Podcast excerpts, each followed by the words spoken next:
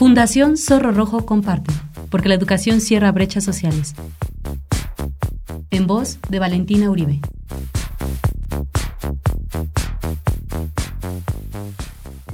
¿Sabemos realmente los padres qué están haciendo nuestros hijos cuando juegan en línea? ¿Sabemos a qué tipo de juegos dedican su tiempo o con quién están jugando? ¿Tienen un buen comportamiento hacia la comunidad de jugadores? En la actualidad, el 25% de los jugadores de videojuegos en línea son menores de edad y pasan en promedio unas 18 horas semanales jugando. ¿Cómo prevenimos el mal uso de los videojuegos por los niños, niñas y adolescentes? Resulta difícil llevar un control de las cosas que nuestros hijos o hijas escriben por un chat dentro de la interfaz del juego y resulta aún más difícil controlar lo que leen. Entonces, ¿qué se puede hacer en este caso?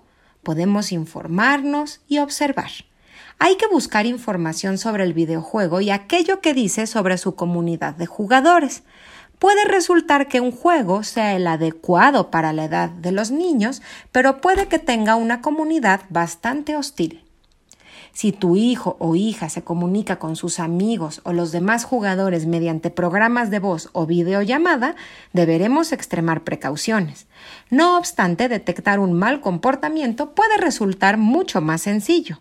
Es conveniente saber con quién están hablando nuestros hijos e informarles sobre seguridad en línea. También es preferible que jueguen en un lugar donde podamos verlos o que mantengan la puerta abierta.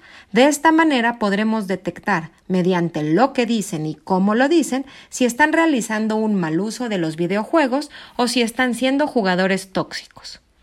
Pero, ¿qué palabras denotan un comportamiento inadecuado de los niños, niñas y adolescentes en los videojuegos? El problema reside en que en el mundo de los videojuegos ya hay términos propios. A menudo se trata de palabras en inglés hispanizadas, por lo que es difícil conocer su significado.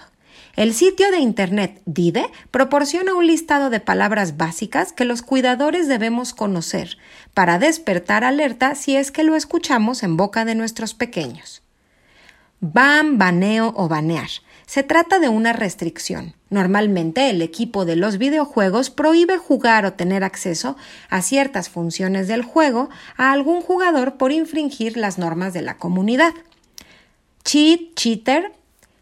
Cheat significa trampa o engaño en inglés. Se utiliza para referirse al jugador que regularmente hace trampas dentro de los juegos. Kick o kickear el significado literal de esta palabra es patada y se utiliza por los anfitriones de un chat o juego para expulsar a usuarios que incumplen las normas. Manco o manca se suele usar de forma despectiva para referirse a usuarios con pocas habilidades. Noob es sinónimo de novato. Esta palabra se utiliza para referirse a alguien que está iniciando en un juego y que no tiene destreza. Niño rata. Este término ha ganado popularidad en los últimos años. Hace referencia a un jugador de entre 8 y 18 años de edad que no respeta las normas y resulta molesto para los demás jugadores. La Organización Mundial de Salud considera que el trastorno por videojuegos es ya una enfermedad mental. Esta patología será incluida en la próxima edición de la Clasificación Internacional de Enfermedades del 2020. La organización aclara que la mayoría de las personas que juegan videojuegos no sufren ningún trastorno, del mismo modo que la mayoría de las personas que beben alcohol tampoco.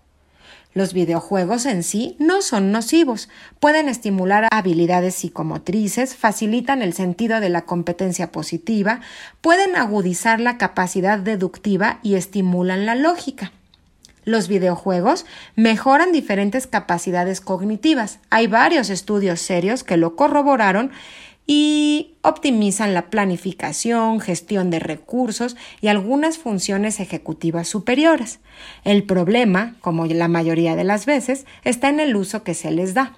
Es importante acompañar y construir junto con nuestros hijos habilidades que les permitan divertirse sanamente. Si quieres saber más, visita nuestro sitio www.fundacionzorrorojo.org o visítanos en Facebook como Fundación Zorro Rojo.